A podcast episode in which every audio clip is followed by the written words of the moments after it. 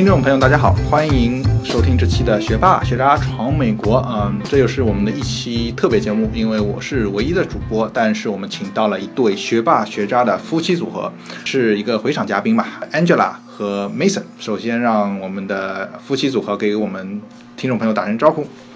大家好，我是学渣 Mason。大家好，我是半个学霸 Angela。学术。对对啊、因为之前一期节目我们讲了他们来美国的一些酸甜苦辣，一些普通的生活，包括讲了很多 H1B。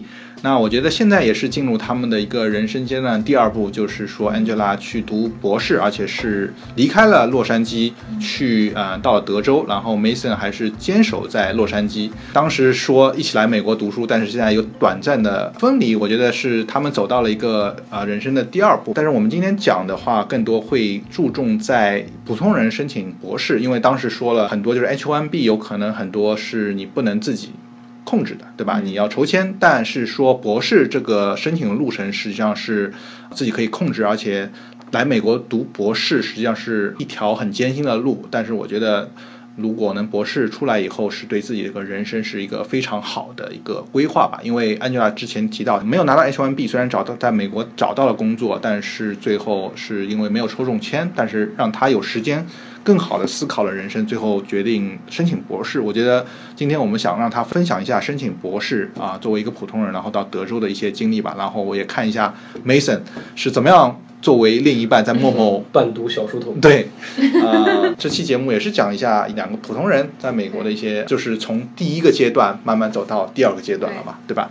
那首先问一下，呃，Angela，当时申请博士是呃，因为之前说了很多考虑吧，那现在就是说你当时是怎么样一个规划？因为当时 H1B 没有抽到，确实是打乱了我的计划。就是我当时的工作，我自己觉得它还是比较有前景的。我当时在一个税务的律师事务所工作，嗯。然后呢，他是我觉得今年以后会更有前景，因为因为税改了以后是吧？对对对，所以所以这个高大上，在对非常高大上。在当趟。然后当时我没有抽到呢，就觉得可没有给我更多学习的机会嘛，而且当时我还在考 CPA，、嗯。就正好考到一半，嗯然后这个时间就很尴尬，然后我还希望把我的 CPA 完成，嗯然后还要再想下一步干嘛。嗯当时是觉得嗯希望以后的生活能掌握在自己的手里，自己的命运掌握自己的手里。然后我也可能想证明一下自己，还是可以在在学业上有进一步的发展吧。嗯然后当时也跟 Mason 还有家里有商量，然后他们也都还很支持我。当所以然支持啊，对，非常支，应该说是非常支持我。然后我们就去了解了一下，就是博士的事情，因为我们在读研究生的时候，就是教授也很多次提到过，就是说会计的博士现在前景很不错。嗯因为很多教授都已经可能六七十岁，面临着退休的这个问题。因为会计的 PhD 产出就很少，导致他教呃，而且所有的 PhD 并不一定都是去当教职嗯啊，所以导致教授更少，越来越少。全美的项目应该只有七八十个吧。嗯嗯，然后每个学校只收三个人左右，那所以就是每年产出还是比较少的。嗯，而且美国这么多大学都有会计专业，他们非常需要会计的教授，对对对对。所以这个也就直接导致了真的前景不错。对前景不错。嗯，我们查了一下，令我们非常激动的嗯是，他去年的数据了，已经他的起薪基本上都达到了十三万五左右，均价十三万五。嗯对，然后如果你以后毕业能去什么 research school 啊、嗯那种的，你就可以达到十七八万甚至二十万。对。所以说这个对于这个一个这个这个年薪在您的听众里是不是也就比较普通了？没有没有开玩笑，我我觉得在美国，因为好像平均也就是一个家庭是五六万，已经属于哦对，当时当时我们刚来美国的时候，嗯。觉得一个人我盘算过，还是算计，我们觉得一个人一个月能到手五千块钱，已经是非常幸福的。对，我觉得应该到美国美国的一个中产吧，因为在美国实际上它的开销不是这么大，所以说有一些五千块，我觉得在美国也应应该可以生活的挺舒适了嘛，对吧？嗯。但是所以说像你前面说的十三万五啊，十七万一年，实际上是属于一个高收入了，再加上你们是夫妻档嘛，然后有一个人如果十七八万，另外一个人赚多少，已经是到了因为美国到二十五万已经是一个上添花的那个。没有，当时我也是想说，这个读博的话，如果我可以拿到 tenure 就终身教职的话，嗯就是首先生活上应该算是给家庭打了个底吧。对。然后其次就是感觉时间比较灵活，可以照顾家庭。对。然后就是老公想干嘛、是吧？嗯对自己就 想都能给可以支持。对，都可以支持。所以说，这个对于我们家庭未来的规划，都还是比较好的一个选择。这就像我们升 H1B 的时候一样，就是有一总要有一个人保底。对。对。哇。啊、又是听到关键字规划是吧？但是我觉得有有一个字，是因为看中国很多，如果女生要读博士的话，家里一般会有一些意见，因为觉得你读这么高的学历还能找到另一半嘛？但是你们应该没有这个问题，是我结婚了，自带。对，带老公，自自带了。这边也是开个玩笑吧，但是我觉得对女生来说还是有一些局限，包括读博士啊，包括工作上，对吧？但是 Angela 这边就没有这个考虑，所以说她能自己去读而且。而且我也觉得并不应该纳入考虑，嗯，因为你的智慧、你的闪光点总会有人在看见。嗯，对而。且我是觉得当时也是想着，姑娘们不要怕，该该读博去读博。对，当时也是觉得可能我们家还没有一个是博士，嗯然后我呃 Mason 家也还没有一个博士，所以我可以呃很郑重的告诉你，很多家都没有博士。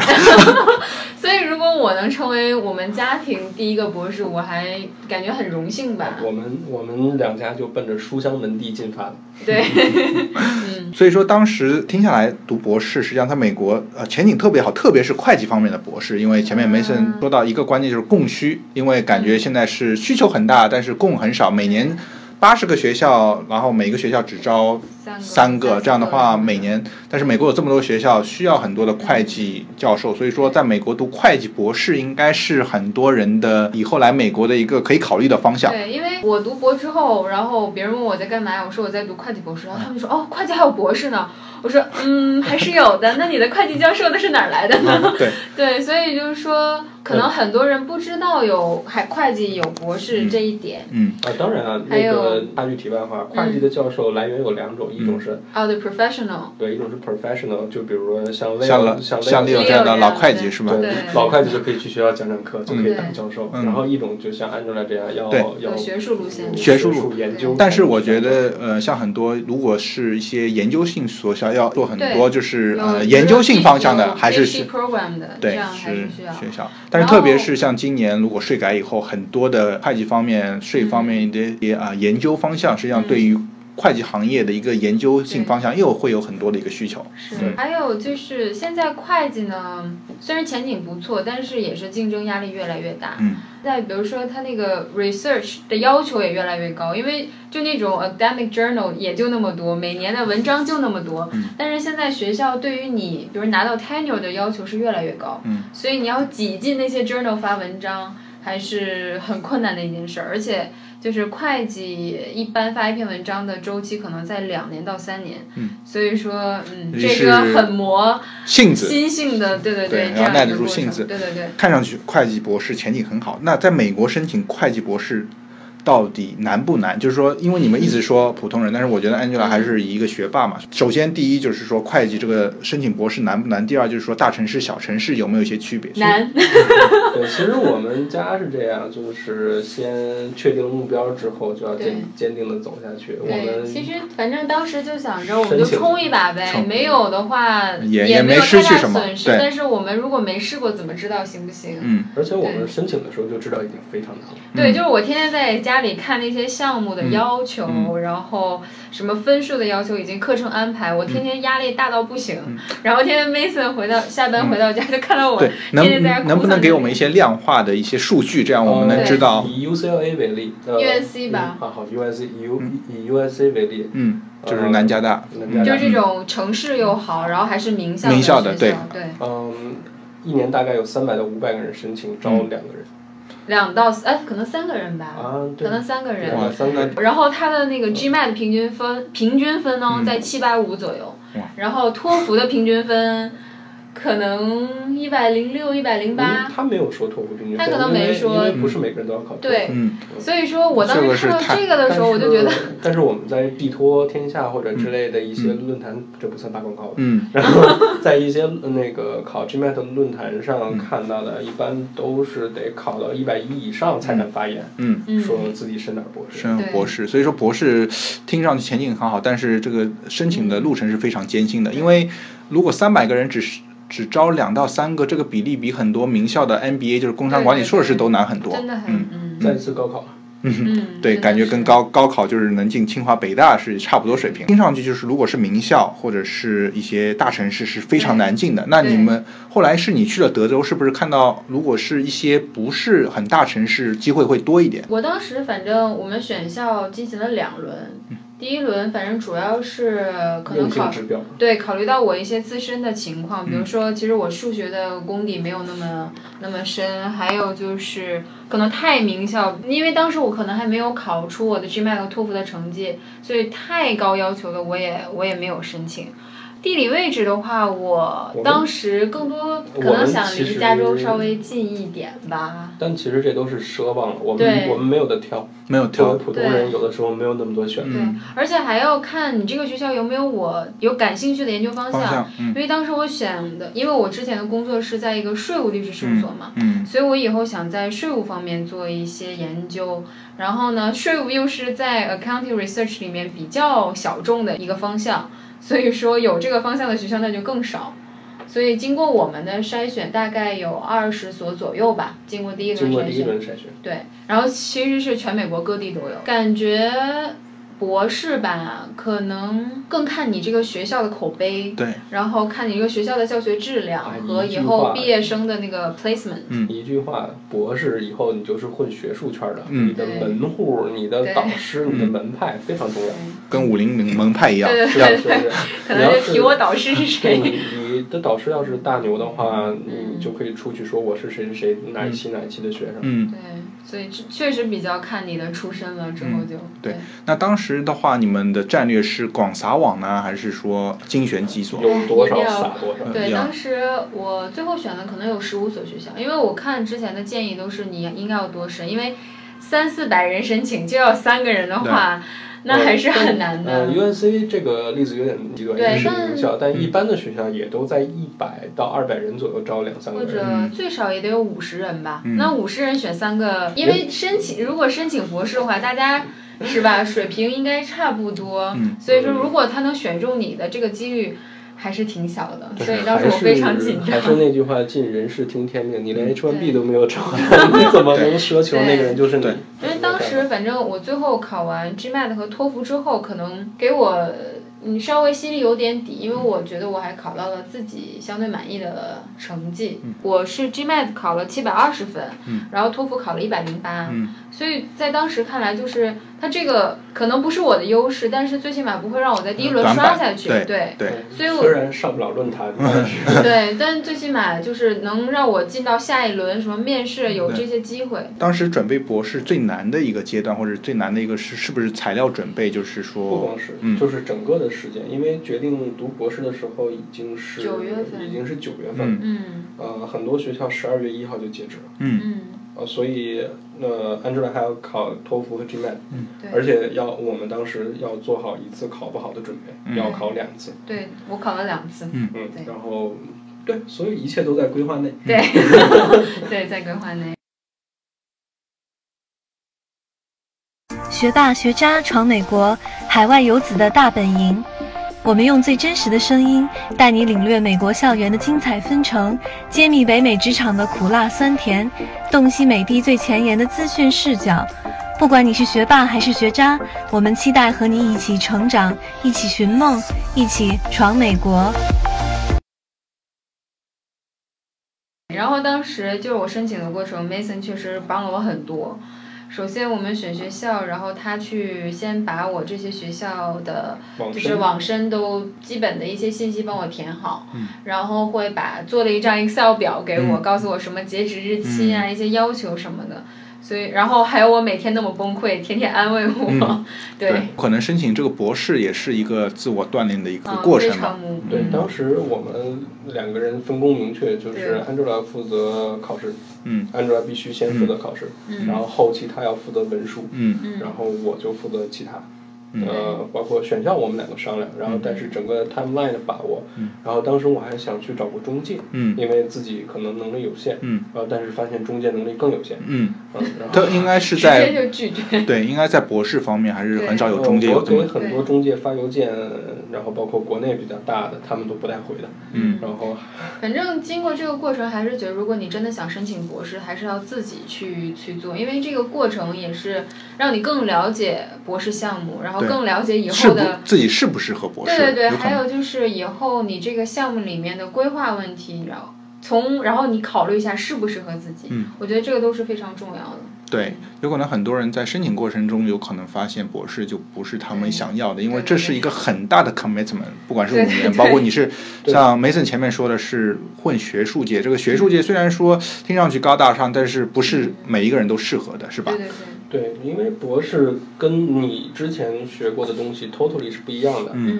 本科生就是老师上课你学。嗯。研究生的话，有些人就是为了镀金。那博士可是完全不一样。对。所以一定要自己了解了解。嗯。对，因为你们是又读过研究生又读过博士，所以说这方面还是有很有自己的感受。那之后的话，递交了申请以后，最后面试了多少？然后有拿到几所呃学校的这个这个 offer 呢？嗯。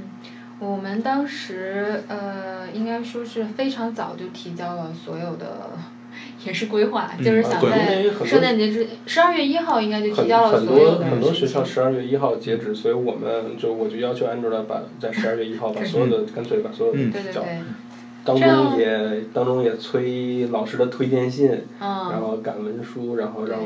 对，然后最后我的面试来的还比较快。第一所学校应该是一月底就来了吧，有然后好多学校还没有截止呢，就他们那个学校当时就第一个就来通知了，然后当时是 Skype 面试，然后跟七个老师一起面试，当时这也是我第一次面，就是这种场这种感觉的面试，所以对形式的，然后。当时还是比较紧张，然后老师每个人会问你一个问题，有关于就是研究方面的，有关于你之前工作经验的，然后还有你以后的，就是研究方向等等各种问题。然后这个时候其实就看出我们俩还是比较普通的，很多小伙伴肯定这个阶段都已经什么压力面啊这种面那种面都已经面霸了，都已经。对，因为我确实是这个面试经历算比较少的，因为我当时工作也是第一个面试的工作，然后就录取我了，然后我就去了，所以就是确实是面试经历比较少。嗯。而且我是他们第一个面的人，就他们老师也没有太准备好。也没有进入状态。对，然后。我也没有太进入状态，还可以吧。但最后其实好像应该算我没有在他们的 top 就最最 top list 上。对。对，可能我是前五个他们面试的，但是最后我没有拿到这个 offer，因为我确实当时这个面试的时候双方发挥都不好。对对对。然后，但是我现在读的学校是我第二个面试，然后当时应该是这个面试之后很快第二第二个面试就来了。嗯。其实拿到面试之后我还是很开心的，就是觉得哎。好像我还可以，好像有学校还是愿意和我谈一下，愿意跟我聊一下，对，已经有回响。对对对，所以我当时也挺开心的。然后英国，因为已经经过第一次面试，我也知道老师会问大概哪些方面的问题，然后我又准备了一下。然后我们这个学校呢，当时很有诚意，他是邀请我们去 on campus 面试，在德州。对，然后什么机票啊、住宿啊，整个的。都是他们负责，然后有一天的时间。当时我们接到这个面试的时候，第一反应就是这个学校好有钱。嗯，对。首先，这个校首先说，可能学校的就是财力应该比较不错，然后其次是很有诚意，就觉得，因为一般如果 on campus 面试，就是说明他们已经对你很感兴趣，对，很感兴趣了，应该是。为你花钱。对对对，所以。食宿和你的飞机票，他们都是必须要报的，对，而且他们要就是在你去的那一天，全系的老师和学生可能都会跟你建议，对，当时老师给了我那个那个 interview 的 schedule，然后我看了一下，就是从早排到晚，连早饭都有人跟你一起吃，然后真的是系里每个老师都见了，嗯，每个老师半个小时跟你聊半个小时，然后中午是跟所有的 PhD student 一起吃饭。然后这样进行一天的面试。这这个学校也是花了很多力气吧？对。之后还有面试其他学校？之前我哦，之后我又面试了两所学校。嗯。但是对比下来，就是我觉得第二，我现在去的学校呢，首先说。可能说排名确实没有那么高，但是说呃，首先它有我喜欢的研究的方向，有很多老师是这个方向，还有就是它。它整个的那个学术氛围让我觉得很舒服，就是说大家比较的合作，然后不是那种很竞争或者是那种不是很和谐的那种气氛，而且老师在跟我面试的过程中都是说啊有什么我可以帮你做的，就是你有什么需求，你有什么问题，而不是像其他好多面试的学校都是哦对，呃要不然就是有点咄咄逼人，就说哦你你做过什么 research，你有什么方法，因为我们之前的研究生不是在一个 research school 读的，所以。我们对于研究比较少接触，所以我就没有这些经验。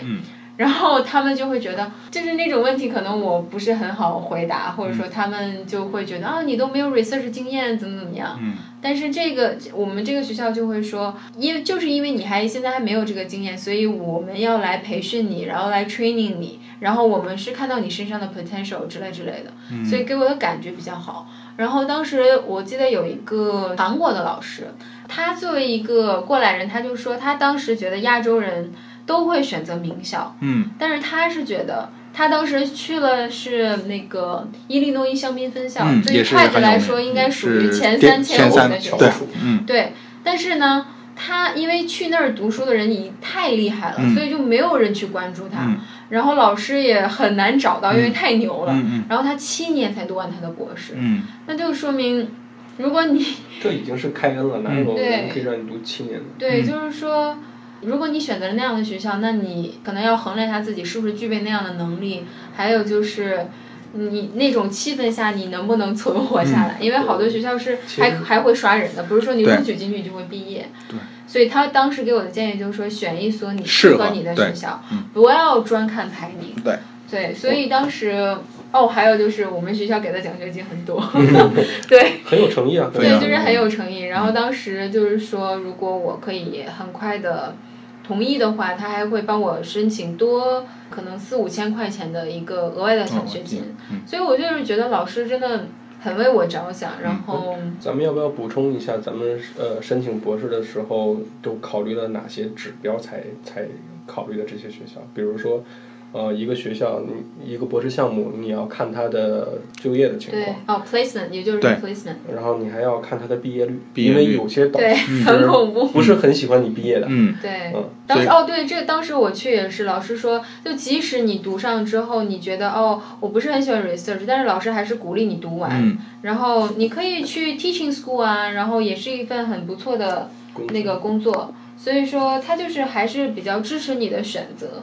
因为毕业率比较高吧。因为有些有些老师就会卡你，他希望你去好学校。嗯。对。呃，然后他就会卡着你，你要找到好学校之前，他不会让你毕业。对。还有这就是名校，名校就会非常注意这个，注意自己的 reputation。对然后。虽然我们学校现在也是在 build up reputation，然后也是希望有更多的学生能去 research school。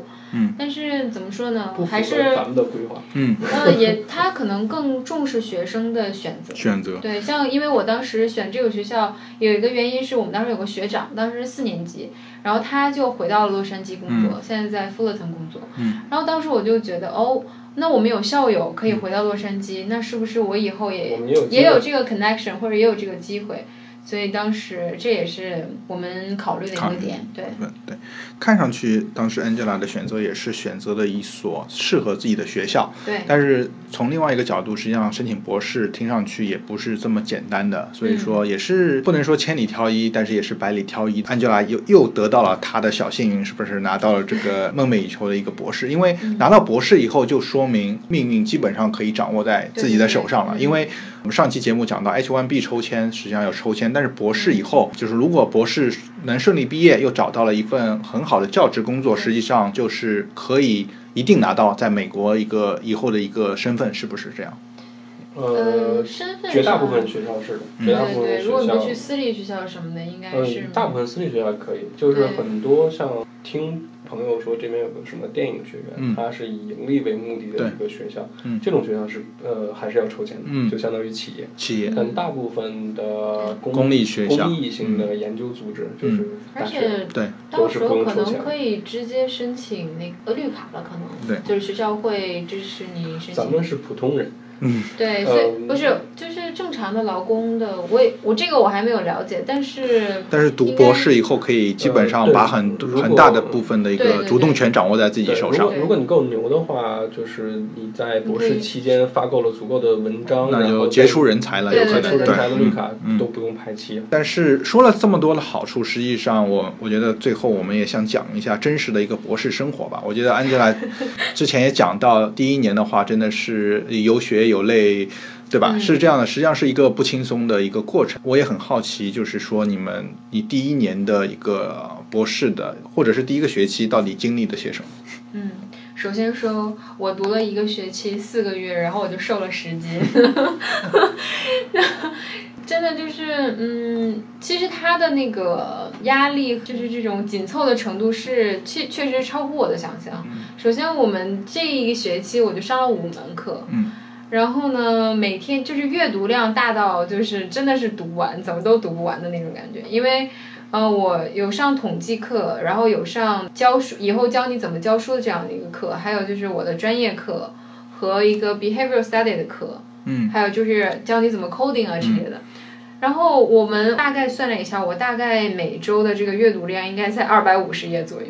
嗯，而且全是英文哦。对，然后而且是学术文章，而且刚开始我去的时候我还就是不了解这个 research 到底是怎样的，所以说刚开始读起来就跟看天书一样。然后老师讲什么，我也就是在努力的思考，但是对，真的是。真的是迷迷糊糊，也不知道自己在干嘛，然后就是一直处，但是就是可能脑子你一直在，你一直在思考，但是还是没有达到一个能跟老师走到一条线上那个那个阶段。前两周前前一个月吧，我都是就是感觉有点痛苦，因为就是之前的学习都是属于自己可以掌控的，自己觉得哦这个东西是我自己看书可以看懂的。嗯。到了博士这个阶段，就是属于。天天怀疑自己的智商，天天天天不知道自己在干嘛的这个阶段。嗯。然后，但是我通过跟学姐聊天，她是说，大家可能一年级都是这样过的，但是到二年级突然有一天，你这些知识就会联系到一起，开窍了。对，你就开窍了，你就知道自己要干嘛。但可能博士是五年，然后我们学校是四年，所以说它会更压缩一点，然后我们的课程更紧张一点，所以属于一个拔苗助长的一个。一个一个阶段，就是说，先让你给你塞塞给你很多东西，不一定什么时候你就通了。嗯，对，这样的一个阶段。对，所以说感觉赌博也是一个。不容易的阶段嘛，特别是 Angela 一直说自己是普通人嘛，是吧？啊，来美国读博士，听上去实际上是一个，如果读出来是一个非常光鲜的一个，但是从一个申请角度，从一个包括拿到这个 offer，然后包括现在读书，都是一个很大的一个感觉是磨练心智的一个过程吧。我的同学他们都会说，其实你读完博之后，你的心情跟别人是不一样的，可能你会。更平静一些，然后也不会太去注意那些什么纷纷扰扰的一些什么事情，你会更坚定在你你要做你要做的事情上。这个学校的特殊性，在一个啊，对我在村儿里，对，就是非常适合读书。就是 两耳不闻窗外事，一心只能读圣贤书。窗外也没事。对对，所以说。而且这是 Angela 第一次离开我们大家，离开啊，对，自己真正自己独立的。对对对对对，所以。刚开始有点小崩溃，嗯，但是慢慢的也在慢慢好转吧。对，我觉得第一都说第一学期是最难的，嗯，你适应了这样的生活之后，节奏学习上都要适应，对，之后就会慢慢越来越好了。嗯，Angela 也是一个人背着行囊，然后去了德州，然后对，开了十六个小时的车。然后 Mason 是坚守在洛杉矶，坚持他自己的小会计梦想，是吧？啊，没啥梦想，就是小会计。嗯。然后每天跟 Angela 这个做做思想工作。嗯，对。两位都是在自己的职业梦想上发展，一个是在读博士，一个也是在慢慢的从小会计要走到老会计这个路上去发展吧，向前辈学习。对。但是我感觉这也是我们很多普通留学生的故事吧，因为有时候短暂的分离也是为了啊更长久的一个更好的生活吧。很多的留学生有可能就是说第一次出国，然后另一半在国内，或者是呃呃两个人一起来，但是有一个是陪读。但是像两位这样很幸运的能一起读书、一起工作已经很少，但是现在又到一个另外城市，因为。啊，包括我们电台也是这样，就是说留学生的一个啊生活状态还是说比较的波动的，因为流动性非常大啊。包括我们现在主播的话，像何山同学在德州，对，然后我们雷亚同学在上海，我觉得也是我们个普通的留学生在美国一个真实写照吧。我觉得啊，在闯美国的过程中，分分离离也是非常正常的，漂泊不定，漂泊不定。但是我觉得在这个过程中，更加磨练了我们的心智，知道我们自己要什么，也为我们的梦想。更加打上了一个坚实的基础吧。嗯，因为我觉得虽然说啊，听上去 Mason 和 Angela 说上去有很多的辛酸苦累，但是我觉得他们背后也是觉得锻炼他们的心智，让他们更坚定。这一切还是值得的。对我们两个在家里常说的一句话就是坚定信念，统一思想。对对。对，我觉得非常高兴啊！今天能请到两位去分享一些普通人在美国的一些闯美国的故事。虽然说是有血有泪，但是感觉啊，在这个过程中才真正的去达到了我们闯美国的一个核心价值，就是不断能自我突破，也能不断的自我成长吧。我觉得两位今天分享的虽然是普通人故事，但是也是我们很多大部分留学生的一个故事。今天的节目我觉得也差不多。到这里，但是我觉得之后我们也一直想关注啊，Angela 在博士中的成长。我觉得，因为啊，我们的节目也在不断成长，我们也关关注我们每一个嘉宾在闯美国过过程中的一个成长。所以说，也希望我们的听众朋友和我们一起成长。所以说，这是一个成长的节目，是吧？对。不知道两位对我们的听众朋友在闯美国要来闯美国或者正在闯美国的小伙伴们，有一些学霸或者学渣有一些怎么样的建议？呃，如果如果你是真的就是做了一个自己比较满意的决策的话，那你就要坚定不移的走下去。嗯，我们当时也遇到了一些各种各样的就是情况插曲啊，啊，包括什么，我我我有的时候也干着干着不想干了，去开个餐馆什么什么都都有可能。嗯，但是这个时候你就要想一想，你当时是怎么做的决策，是不是这个决策条件还是完美的？嗯，是不是你现在眼下的？呃，出现的一些条件足以推翻你之前的决策。嗯，如果没有，那就要坚坚坚定。对，然后可能多想一些 Plan A、Plan B、Plan C 吧。嗯，就是因为在美国很多事情确实不是我们自己可以做主的。对。然后确实父母啊，什么家人也帮不上忙。对，咱们能力又有限。对，所以还是多多想想一些后路啊，想一些其他的规划。嗯。对，好好。对。但我听上去，我有一点想很建议小小伙伴们，就是说，啊，最好还能尽快的找到你的另一半，这样呢，两个人第一啊有更多的可能性，第二能互帮互助，这样的话，我觉得可以更加的帮助两个人更多的成长。所以说，在这个感情事业上呢，要双丰收，祝福大家尽快找到另一半吧。就像两位这样普通人，虽然说很普通，但是我觉得他们两个不只有他们的小幸运，也有他们的小幸福。那今天非常感谢啊，Angela 和 Mason 来我们节目做客，讲了他们在美申请博士和一对小夫妻在美国的一个快乐的成长过程吧。之后我们也会关注你们。那非常感谢两位的到来，也感谢听众朋友们收听我们这期节节目。所以这就是我们这期的学霸学渣闯美国，感谢大家。